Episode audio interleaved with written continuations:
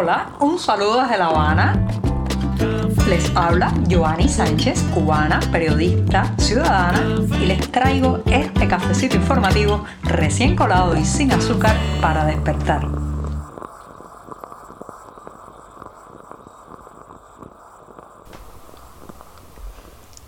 Estoy de regreso en este programa después de la pausa de sábado y domingo en una jornada que ha amanecido soleada con un poco de brisa aquí en la capital cubana. Un día en que empezaré hablando de los desfiles preparados y la espontaneidad de las protestas. Pero antes de decirles los titulares de este 2 de mayo de 2022, estamos empezando el mes en este podcast. Voy a servirme el cafecito informativo que escucharon, se estaba colando al inicio del programa, así que lo pongo en la taza y ahora sí les voy a comentar los titulares de este lunes. En un primer momento, se puede decir que las multitudes en el desfile de este primero de mayo significan un real apoyo al régimen les daré mi opinión. En un segundo momento, desde enero, más de mil cubanos han atravesado la selva del Darién con sus peligros y sus amenazas. También comentaré sobre la responsabilidad frente al micrófono. No basta, no basta con huir, escapar de los medios oficiales. También, señoras y señores, hay que decirlo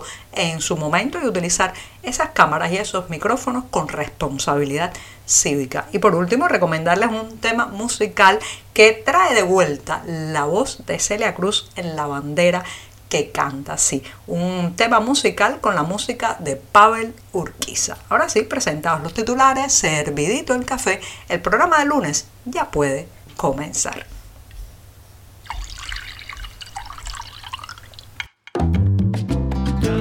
Si eres de los que te gusta estar bien informado, síguenos en 14ymedio.com. También estamos en Facebook, Twitter, Instagram y en tu WhatsApp con este cafecito informativo.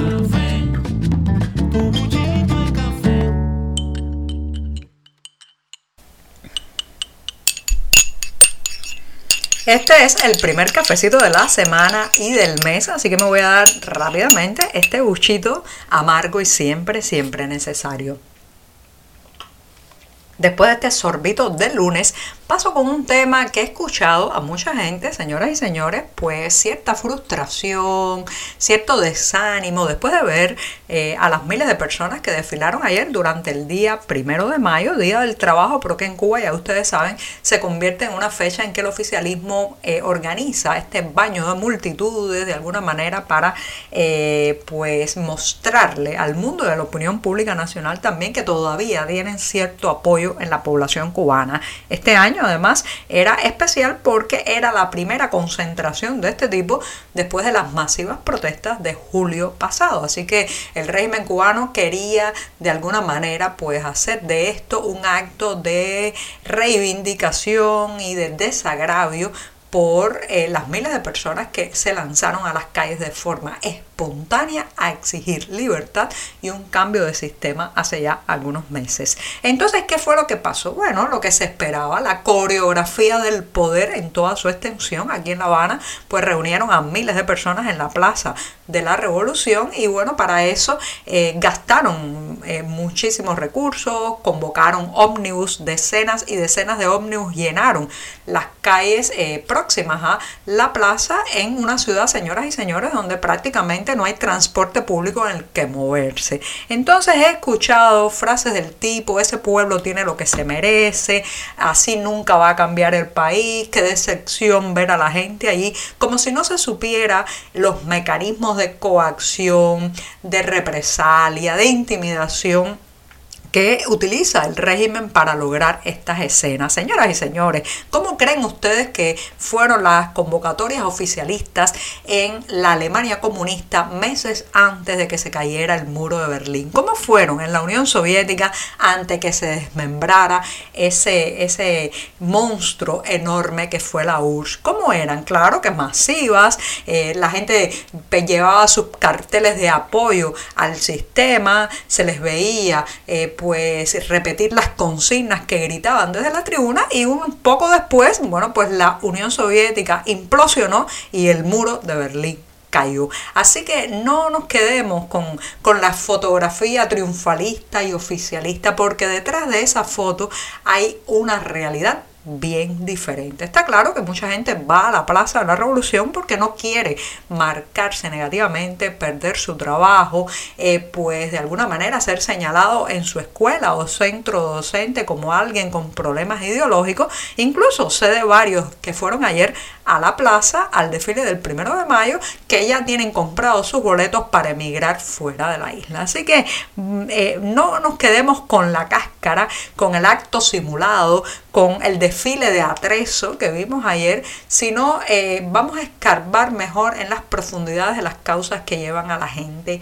allí a la plaza y sobre todo contrastemos, contrastemos ese discurso preparado, organizado, aceitado eh, también desde arriba con la espontaneidad que les decía hace unos minutos del el 11 de julio. ¿Quién convocó al 11 de julio? ¿Quién llevó a las personas en ómnibus para que protestaran? Nadie. Fue una chispa que nació, broto, reitero, de la espontaneidad, del deseo, de la autenticidad y de la sinceridad de la gente. Así que no, no se parecen en nada. La verdad es que la gente está muy inconforme, que el deseo de cambio y de rebeldía supera, supera el apoyo a esos que se pararon ayer en la tribuna de la Plaza de la Revolución y que saben que el pueblo no los quiere. Estamos contigo de lunes a viernes a media mañana cuando el café se disfruta mejor.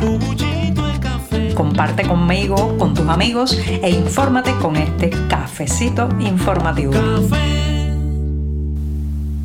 Desde inicios de este año, más de 19.000 migrantes han atravesado la peligrosa selva del Darién. De ellos, de ellos, más de mil son cubanos. Señoras y señores, la isla en fuga, el país que escapa, lleva a muchos de nuestros compatriotas a eh, pues cruzar por una de las zonas más peligrosas de este planeta, así como escuchan. Solo el que ha estado allí en la selva del Darién me ha tocado cubrir varias veces temas migratorios y he acompañado a algunos grupos que pues han hecho parte del territorio por esa zona entre Colombia y Panamá. Bueno, pues solo el que ha estado ahí puede comprender la envergadura del peligro y de los riesgos. Sobre todo para los cubanos es extremadamente vulnerable la situación porque no están acostumbrados a eh, pues los peligros que entraña la naturaleza. Vivimos en una isla donde hay una eh, naturaleza bastante benigna, muy poco agresiva y bueno pues cuando llegan estos migrantes cubanos a esa zona pues descubren muchos peligros nuevos de los que no saben cuidarse de los que no tienen ni idea de cómo protegerse. Así que reitero, 19.000 migrantes han atravesado el tapón y la selva del Darién en lo que va de año y de ellos más de mil salieron de esta isla en busca de nuevos horizontes. Es rara, muy rara la semana en que no nos enteremos de alguien vinculado al régimen o al oficialismo que ha partido de la isla.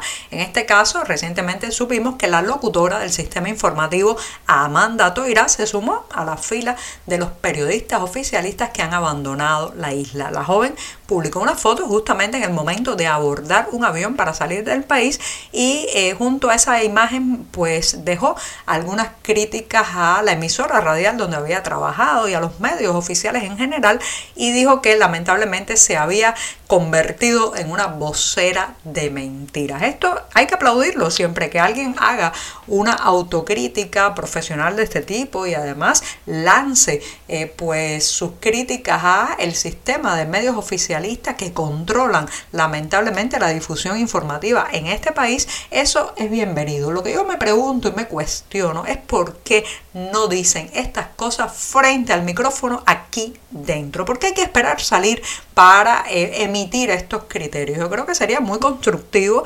muy positivo también y bastante eh, doloroso para la dictadura si todas estas personas empiezan a utilizar esa oportunidad de oro que tienen en sus manos de estar frente a una cámara y un micrófono y desmontar las mentiras que difunden los medios oficiales. Espero, espero que la próxima vez, además de la noticia de la escapada, sepamos también de la noticia del atrevimiento, la valentía y el civismo de algunos de estos periodistas oficiales que se atreva frente a los micrófonos en las cámaras, reitero, a desmontar las mentiras y las exageraciones y también pues los titulares falseados que difunde la prensa controlada por el Partido Comunista.